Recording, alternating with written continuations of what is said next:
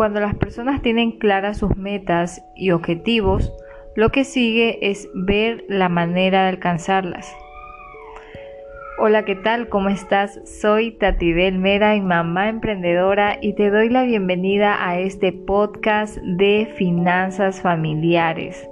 Sí, el día de hoy quiero hablarte sobre el flujo de efectivo ya que esto es la clave para tus finanzas en familia.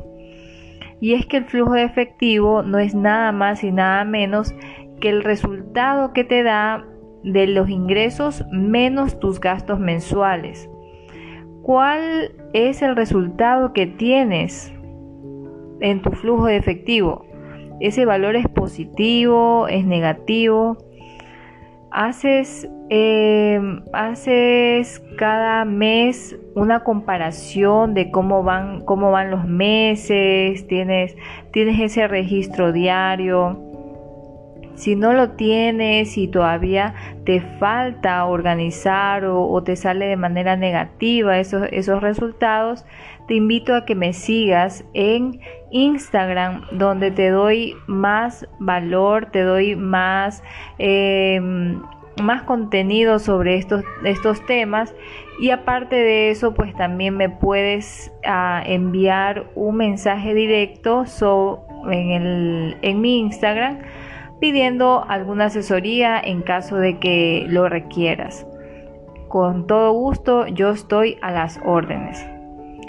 Y bueno, hablando sobre el flujo de efectivo, como les digo, es ese resultado que nos da de, nuestros ingresos menos, menos los gastos. Y hay que, hay que darse cuenta cuando, cuando tenemos ya esos, esos resultados, ya sabemos cuál es nuestro flujo de efectivo mensual, entonces allí hay que saber ponernos metas y objetivos a ese resultado. Si ese resultado te sale negativo, pues tratar de ver la manera de cómo, cómo mejorar esa situación. Tal vez tal vez tienes gastos hormigas o también o tal vez tienes unos gastos que realmente no son necesarias que lo, que lo hagas de manera mensual, ¿sí? Puedes realizar algún tipo de, de análisis, ¿no? En ese caso, porque no debemos tener un flujo de efectivo negativo. Y en el caso de, de, que, de que tengas un flujo de efectivo positivo, pues allí poner bien claras las metas para ese sobrante, ese valor que te salió positivo. ¿Qué vas a hacer? ¿Sí? ¿Vas a, hacer, eh, vas a realizar un ahorro o de acuerdo al resultado?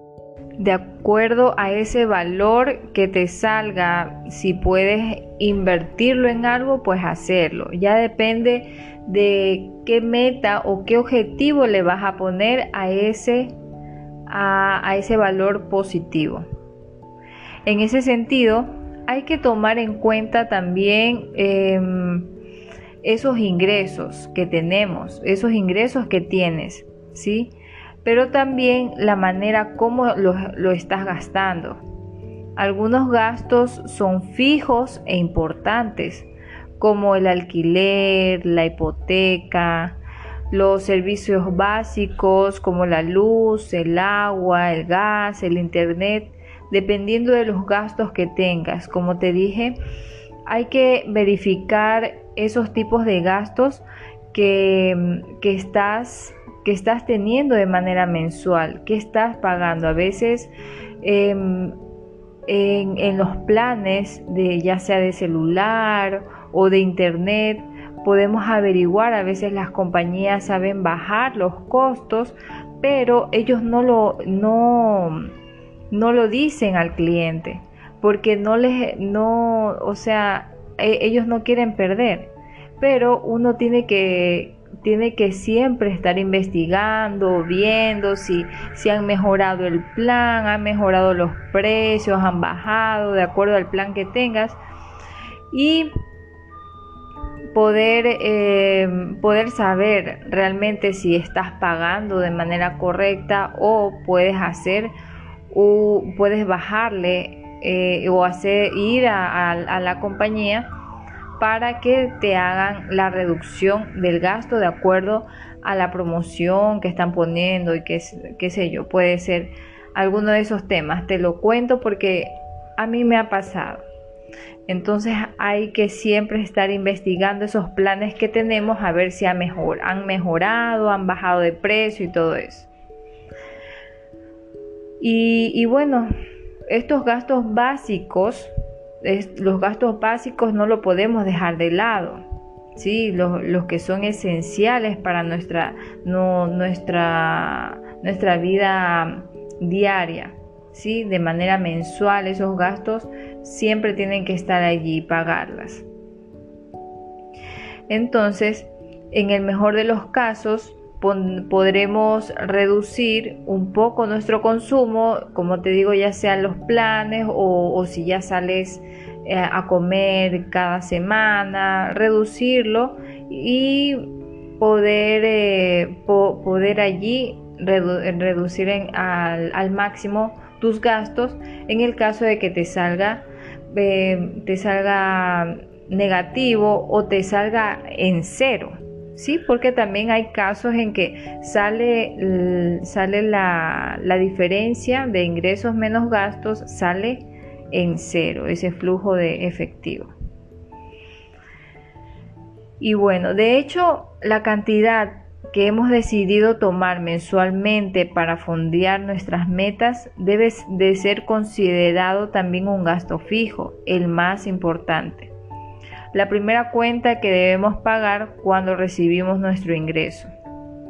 Pero siendo realistas, como el ingreso es limitado, tendremos que ver la mejor manera de distribuirlo. No nos alcanza para todo. Es lo que siempre suele suceder, ¿no? Que no, no alcanza y por eso tenemos que tomar decisiones atendiendo precisamente a nuestras prioridades, a lo que es más importante para nosotros. ¿sí? Poder identificar. Es, es por eso que es importante sentarse a la mesa cada mes para poder ver tus finanzas. ¿sí? Tú tienes que tratar de, sentarte y dar y, poner siempre la atención en esta parte tan importante en nuestras vidas, porque si nosotras no, no ponemos un orden en nuestras finanzas, no vamos a poder tener un buen flujo de efectivo. ¿Sí? También eh, si uno tiene, deudas, estas, estas se convierten en un gasto fijo e importante. Tienes que pagarlas de ley. Por eso siempre, por eso siempre digo que las deudas comprometen nuestro flujo de efectivo a futuro. Pero además, las deudas de corto plazo, como las tarjetas de crédito, conllevan un costo financiero importante la buena noticia es que pueden, se pueden eliminar, aunque poco a poco. Por eso el primer paso para quienes tienen este tipo de deudas es hacer un plan para salir lo antes posible de ellas. En mi programa de finanzas yo explico una estrategia súper mm, súper buena para poder salir de esas deudas. En caso de que tengas una tengas muchas deudas y no sabes cómo eh, cómo ordenarlas, cómo organizarte en esa y, salir de manera rápida, entonces puedes contactarme también a través de Instagram, Tati Belmera y con todo gusto yo te doy toda la información sobre mi programa pago.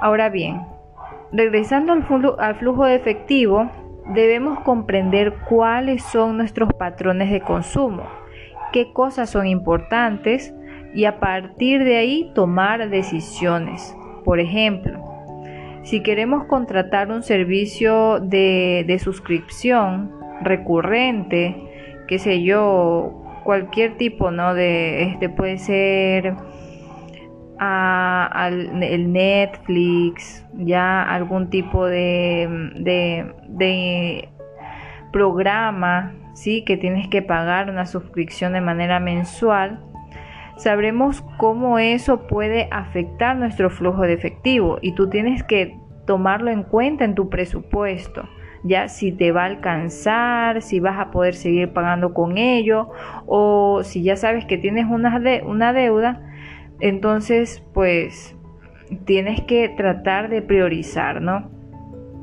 Si tenemos que cambiar nuestro automóvil, ¿sí? Este, el, vehículo que tengas, podremos saber para qué modelo nos alcanza, sin que este afecte el dinero que aportamos para nuestras metas.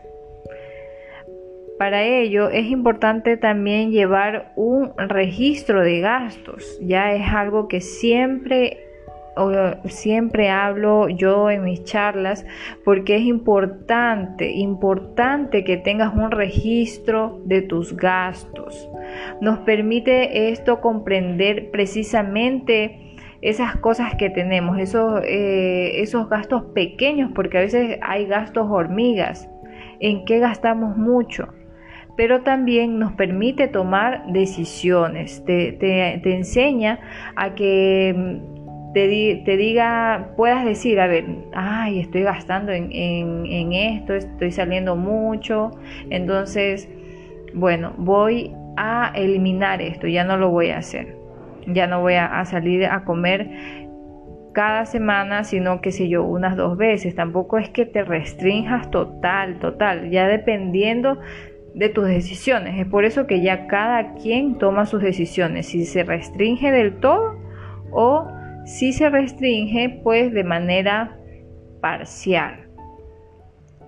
Entonces ahí tienes que hacerte las preguntas correctas. ¿Realmente son cosas que te importan, que te acercan a, a lo que de verdad quieres lograr? Entonces ahí te va, ahí vas a tomar conciencia, ¿sí? También puede ser útil para comprender qué sucede en los meses que, que tienes el flujo de efectivo negativo. Es decir, en, los que, en lo que gastas más de lo que ganas. Y asimismo, por ejemplo, aquí en Ecuador es muy común que esto suceda durante la época navideña o en la temporada de regreso a clases. ¿ya? O durante los feriados, en el cual muchas personas utilizan su tarjeta de crédito y lo difieren a meses, que aunque esos meses son sin, sean sin intereses, de igual manera afectan tu flujo de efectivo, ¿sí?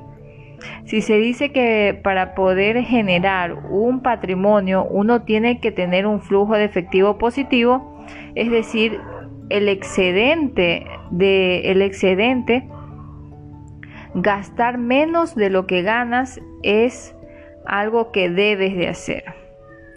No puede ser de otra manera. Un flujo de efectivo negativo necesariamente implica incurrir en deudas, a quemar el dinero como con que con tanto esfuerzo has logrado ahorrar. Pero bueno, yo prefiero verlo de otra forma también aspirar a un flujo efectivo en cero. ¿Sí? Ahí por lo menos como que respiras y dices, bueno, ya no es negativo, estamos estoy en cero. ¿Ya?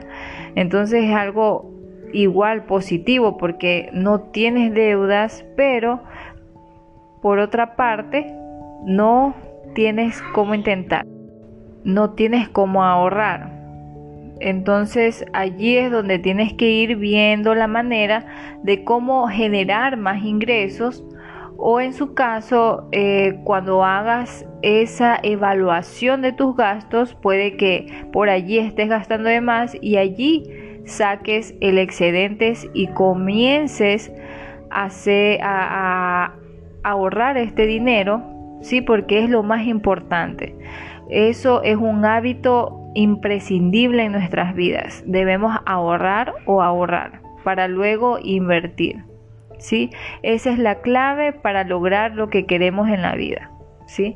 Entonces espero que te haya servido esta, esta información sobre el flujo de efectivo que es la clave para tus finanzas personales, tus finanzas en familia y bueno, estoy a las órdenes cuando ustedes deseen.